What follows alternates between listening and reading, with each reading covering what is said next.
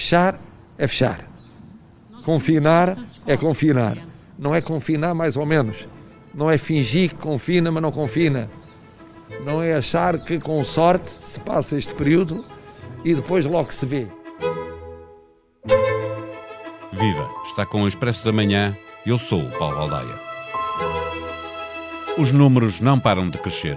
Há cada vez mais casos novos, cada vez mais internados, cada vez mais doentes nos cuidados intensivos, cada vez mais mortes. Confinamos e sofremos as consequências económicas, sociais e até de saúde mental que resultam desse confinamento. Mas a resposta coletiva não parece estar a ser a melhor. Agravaram-se as penalizações para os incumpridores, está prevista a criminalização por desobediência civil, mas todos vemos diariamente pessoas na rua cruzando-se com todos os outros sem fazer uso da obrigatória máscara.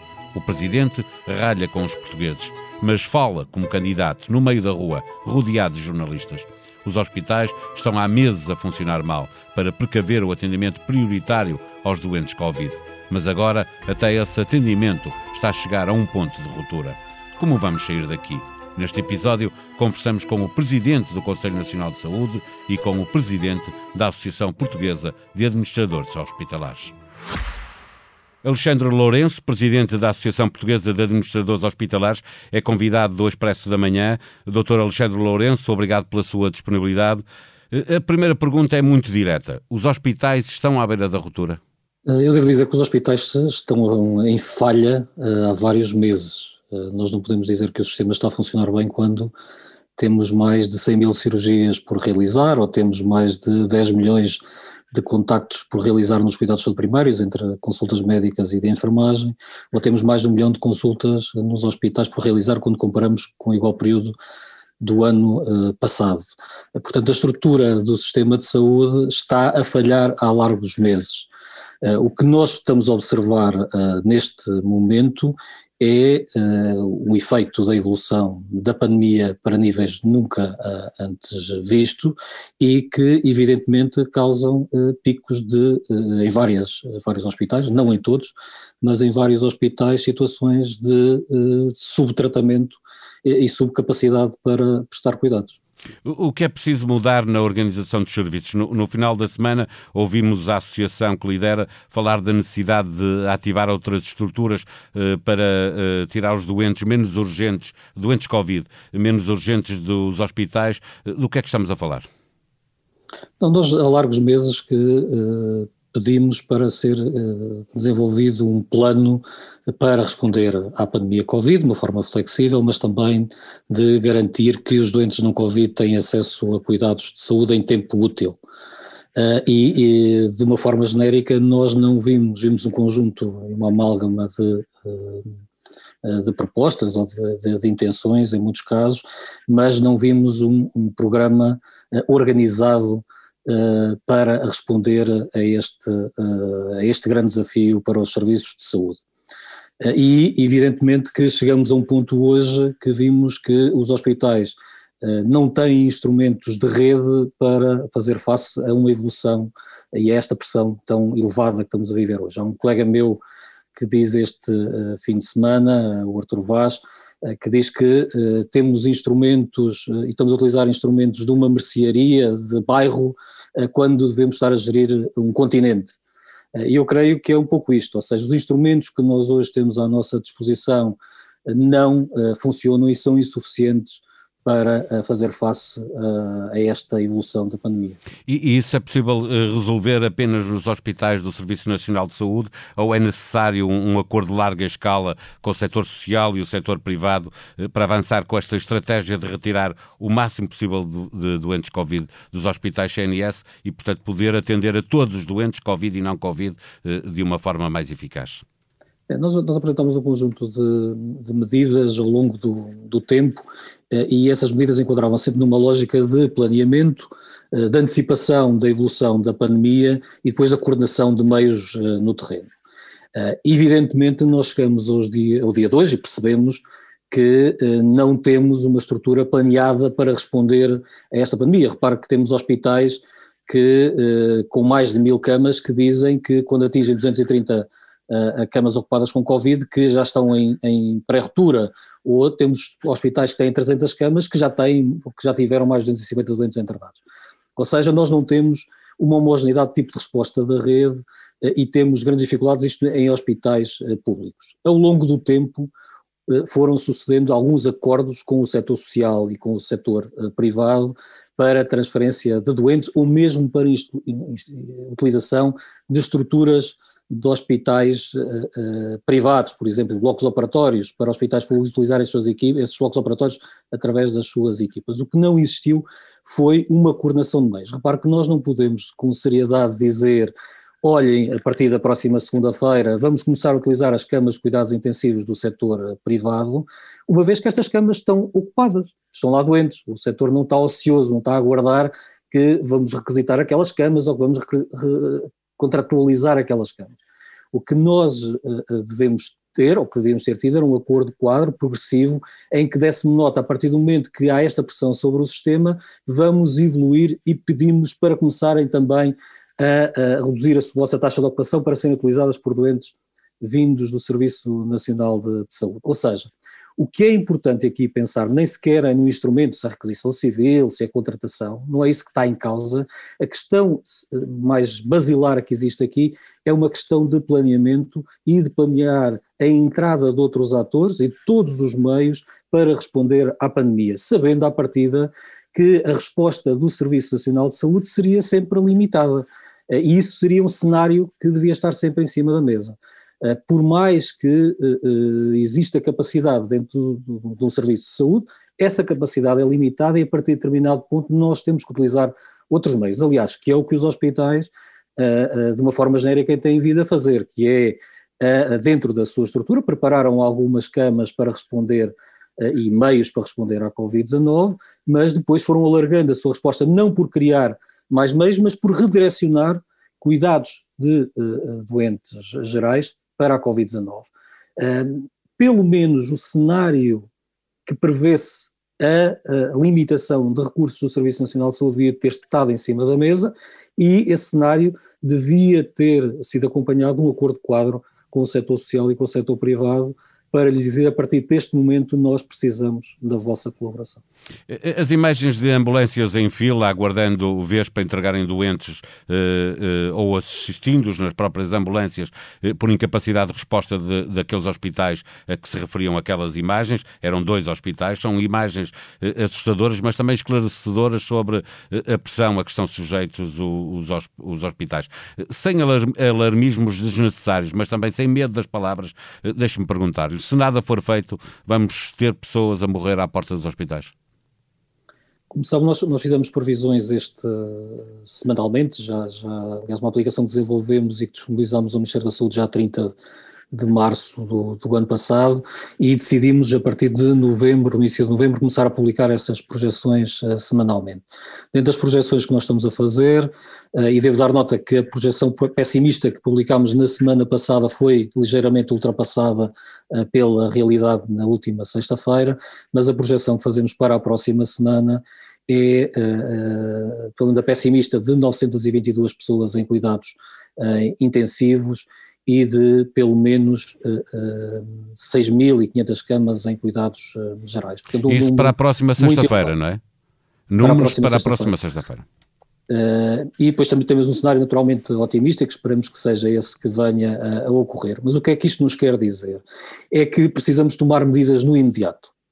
Uh, e essas medidas uh, vêm de encontro ao que o Paulo dizia há pouco. Nós precisamos retirar doentes dos hospitais. Isto consegue-se essencialmente por definir critérios mais restritos no internamento. Nós sabemos que há critérios, a sua aplicação varia entre as instituições, mas devemos ter um acompanhamento muito claro das instituições de saúde e perceber que critérios é que estão a utilizar para internar e evitar e limitar esses internamentos para realmente os doentes que precisam e depois encontrar também soluções para os doentes que acabam por não ser internados, através de acompanhamentos domiciliários ou outras estruturas de, eh, de baixa uh, intensidade de, de cuidados e depois também dar alta possível aos doentes que já estão ou que se encontram internados para outro tipo de, de modelos de cuidados, como a hospitalização domiciliária, como outro tipo de estruturas de apoio domiciliário ou mesmo de estruturas dedicadas nos cuidados continuados ou no setor social. Eu dou nota, por exemplo, que em Espanha, eh, quando, em março e abril, até hotéis e estruturas hoteleiras foram utilizadas para receber estes doentes que não tinham capacidade eh, para, eh, ou que tinham apoio em casa pelas suas famílias. E nós também devo dar nota que em maio deste ano elaborámos um estudo que dizia que 18% dos doentes Covid, mantinham-se internados por motivos sociais, ou seja, não precisavam de cuidados médicos. Estamos a falar aqui de um quinto. Na realidade, estamos a falar de hoje internados, estamos a falar de mais de mil doentes, se, se, se verificassem estes dados, mais de mil doentes que estariam internados sem necessidade. Portanto, nós temos que encontrar soluções para retirar doentes dos uh, hospitais e isto uh, deve, uh, deve ser implementado o quanto antes, porque evidentemente, caso contrário, as dificuldades que já estamos a sentir vão ser muito, mas muito uh, mais uh, uh, complexas. Alexandre Lourenço pede mais e melhor organização a quem tutela os hospitais do Serviço Nacional de Saúde. Perante a pressão a que os hospitais estão a ser sujeitos, o presidente da Associação Portuguesa de Administradores Hospitalares pede que se encontre forma de retirar os mais de mil doentes Covid que estão nos hospitais, mas que não têm necessidade de lá continuar. Seguimos a conversa para um plano mais geral. Henrique Barros é professor da Faculdade de Medicina da Universidade do Porto e é presidente eh, do Conselho Nacional de Saúde. Bom dia, obrigado por estar de novo no Expresso da Manhã. Eh, senhor professor, estamos em confinamento, garantidamente com o que isso tem de mal, quer do ponto de vista económico, social, mesmo de saúde mental, mas não é certo que estejamos a conseguir o que o confinamento tem de bom, que é eh, a descida acentuada do número de novos casos. O que é que se está a passar? Bom, eh, eu penso que a primeira coisa que temos que nos lembrar é que uh, o confinamento formal começou há muito pouco tempo, são horas, eh, e, a, e, a segunda coisa que temos que nos lembrar é que estamos a partir de um valor alto de, de casos.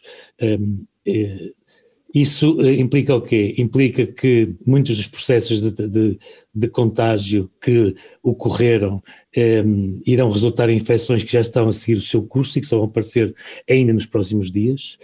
Convém lembrar que algumas infecções irão ocorrer de novo, porque o confinamento tem, digamos assim, esse efeito indesejável nos primeiros dias, que é o facto de algumas pessoas estão em, fase de transmissão da infecção, mas não sabem, ao ficarem fechadas nas suas próprias casas, vão poder mais facilmente, porque vão estar mais tempo, há mais convívio, etc., vão poder eh, elas próprias contagiar os seus coabitantes, familiares, outras pessoas com quem habitem, e portanto, eh, na verdade, o efeito deste confinamento só se vai verificar daqui a 10 dias, nunca, nunca antes disso. Eh, há milhares de pessoas na rua eh, sem usar máscara, que é obrigatório. Eh, a coima para quem não usa duplicou, a desobediência para quem for avisado em não usar passou a ser crime. Mas, no entanto, nós vemos que há ainda muitas pessoas que não estão convencidas da utilidade de, destas regras. É possível vencermos esta etapa sem responsabilizarmos efetivamente quem não cumprir? Serve de alguma coisa o confinamento? As pessoas empenhar. Um, penso que, penso que uh, é importante fazer cumprir um determinado conjunto de regras, uh, mas uh, um, não podemos ter, digamos assim, nem um, um, polícia atrás de cada um de nós, nem porque isso para a saúde mental individual e até coletiva é muito mau, transformarmos cada um de nós num polícia dos outros. O que nós precisamos é de manter com muita paciência e com muita perseverança um, uma, continua, uma continuada uh, uma continuada atividade de informação, de, de, recordação destas regras e, sobretudo, um, uh, insistir muito naquelas regras que são as mais que são aquelas que nós conhecemos melhor e que sabemos que os seus efeitos são mais importantes. Repare, é, é, é, é seguramente muito mais relevante garantir que eh, em espaços fechados ninguém esteja sem máscara do que eventualmente a, a nos preocuparmos tanto com pessoas na rua, em espaços abertos possam, possam usar a máscara. Agora, também temos que perceber, e por isso é muito importante uh, a investigação social sobre estas coisas, é saber quem na rua anda sem máscara também anda sem máscara nos espaços fechados. E esse é que pode ser um problema e, e pode ser um indicador uh, importante de algo está a falhar. E há uma outra coisa que nós temos muito pouco. Uh, sublinhado, ou não temos sublinhado, talvez com a, com a, com a, com a, importância que, que merece, que é uh, o enorme cuidado na, nos contactos dentro das nossas próprias casas. Um, ehm, eh, não é por as pessoas serem da nossa família, não é por as pessoas um, ehm, serem nossas conhecidas que elas uh, têm mais ou menor possibilidade de nos infectar. Se nós, eh, se cada um de nós tiver o seu local de trabalho, se cada um de nós tiver os seus espaços eh, de, de, de socialização e depois nos encontramos na mesma casa, eh, nós pertencemos a, a, a estruturas de risco diferentes, vamos cruzá-las e por isso nas nossas próprias casas devemos ter muito cuidado e, e, não tomar por garantido que, mesmo que estando assintomáticos, não podemos estar a transmitir a infecção. E daí, como estando assintomáticos é mais difícil uh, vivermos nessa alerta constante, o, o, grande alerta que nos ajudaria muito a prevenir muitos casos era não desvalorizar, de maneira nenhuma desvalorizar os, os sintomas. Deixe-me dizer-lhe que há mensagens muito contraditórias. Por exemplo, as nossas televisões continuam a passar publicidade a, a medicamentos eh, indicando-os para tratar sintomas, dizendo, bom, se você tiver um, uma, uma escorrência nasal, se você tiver umas dores, eh, isso são as constipações, toma este medicamento, toma aquele. Eh, nós neste momento não podemos fazer isto, não podemos desvalorizar os sintomas. Muitos dos sintomas não significarão nada de especial, não, são, não, não resultarão nem, nem, nem serão por causa da, da, da, Covid, mas nós não podemos pensar ao contrário e dizer assim, isto é igual ao que eu tinha quando me constipava. Neste momento, sintomas é igual a imediatamente eh, iniciar os processos de defesa nossa e defesa dos outros com quem convivemos. E o, o, SNS 24 tem capacidade para responder a todas uh, as pessoas? A questão é essa, que também há muita gente com sintomas que liga e não consegue ser atendida ou não é considerado prioritário e, portanto, não tem uma resposta. Isso é verdade, esse é um problema, é um problema que nós enfrentamos porque, uh, particularmente nesta altura do ano, um, um período mais frio, em que outros agentes também circulam, e, e, mesmo nós usando mais a máscara, tendo mais a preocupação que uh, de alguma forma se está a perder um pouco da, da higiene das mãos, que é muito importante, um, ehm, a capacidade de resposta da estrutura que está montada é menor do que em períodos de menos, de menos demanda. Agora, aí a solução é, obviamente, alargar o máximo possível os, os, estas linhas de, de apoio e, e, garantir que as, pessoas, que as pessoas têm resposta. E, sobretudo, um pouco como se dizia eh, no início, em que também havia uma certa desproporção entre a procura e a capacidade de resposta, não se pode desistir. Uh, uh, e, de facto, até ter uma orientação, até ter, conseguir esse contacto, eh, devemos tomar nós a, medida de nos eh, isolarmos e nos protegermos. A imagem de dezenas de ambulâncias em fila eh, a aguardar por vez para deixar os seus doentes nos hospitais é porventura a imagem mais impactante desta, deste momento. Pergunto-lhe se precisávamos de uma campanha em larga escala nas televisões, jornais, outdoors para convencer as pessoas da gravidade ao estilo da campanha antitabágica, mostrando imagens que verdadeiramente assustassem para alertar as pessoas para a necessidade de cumprirmos todas as regras que são necessárias? Eh, eu compreendo essa, essa até essa tentação e, e, penso que em parte é importante porque às vezes as pessoas eh, como não veem as coisas a acontecer ao seu lado, acham que elas não existem. Mas, infelizmente, a experiência que nós temos, nomeadamente com as campanhas antitabágicas, é que as imagens de grande choque são ineficazes, porque num primeiro tempo paralisam, mas depois banalizam. E, uh, e, o que eu penso que era muito, muito importante era que de facto houvesse esta, este esforço continuado de falar sobre tudo, sobre aquilo que nós podemos fazer e devemos fazer para prevenir a infecção, sobre aquilo que nós sabemos que funcionam e, e, e acima de tudo também organizarmos uh, e organizarmos a, a, a, nossa vida, quer a nossa pessoal, quer a vida das estruturas, das estruturas de saúde, para, para estarem uh, planearem, dentro do possível, evidentemente, as respostas de forma a ir contrariando, a ir contrariando essa, essa, essas situações que muitas vezes, uh, deixe-me deixe só sublinhar isto para terminar, uh, é muito importante nós percebermos que da mesma maneira que há contágio por agentes infecciosos, há contágio pelo medo, há contágio pelo riso, há, há muitas formas de contágio. E, e a desorganização também é contagiosa e contagiante. E, portanto, nós temos de tentar, é, é, sobretudo quem é responsável por, pelas respostas, é garantir que o, o que, que se eliminam o mais possível essas situações que levam ao contágio da desordem, da violência, da desorganização, que são o pior inimigo que nós temos no momento destes, onde acima de tudo precisamos ter uh, uh, uma grande capacidade de, e uma grande lucidez para agir.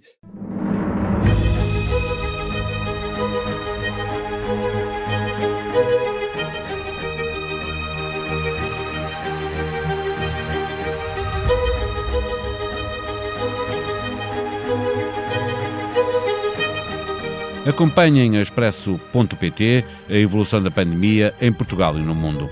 Veja como votaram ontem antecipadamente milhares de portugueses de norte a sul. E acompanhe a mais sui generis campanha presidencial de que há memória. Online encontra igualmente um retrato dos presidentes.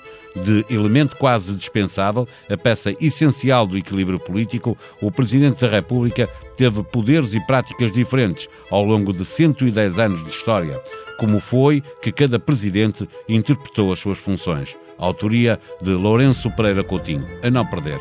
Este episódio teve sonoplastia de Joana Beleza. A Expresso da Manhã é um podcast diário que pode ser subscrito nas plataformas Apple Podcast, SoundCloud e Spotify. Voltamos amanhã. Tenham um bom dia.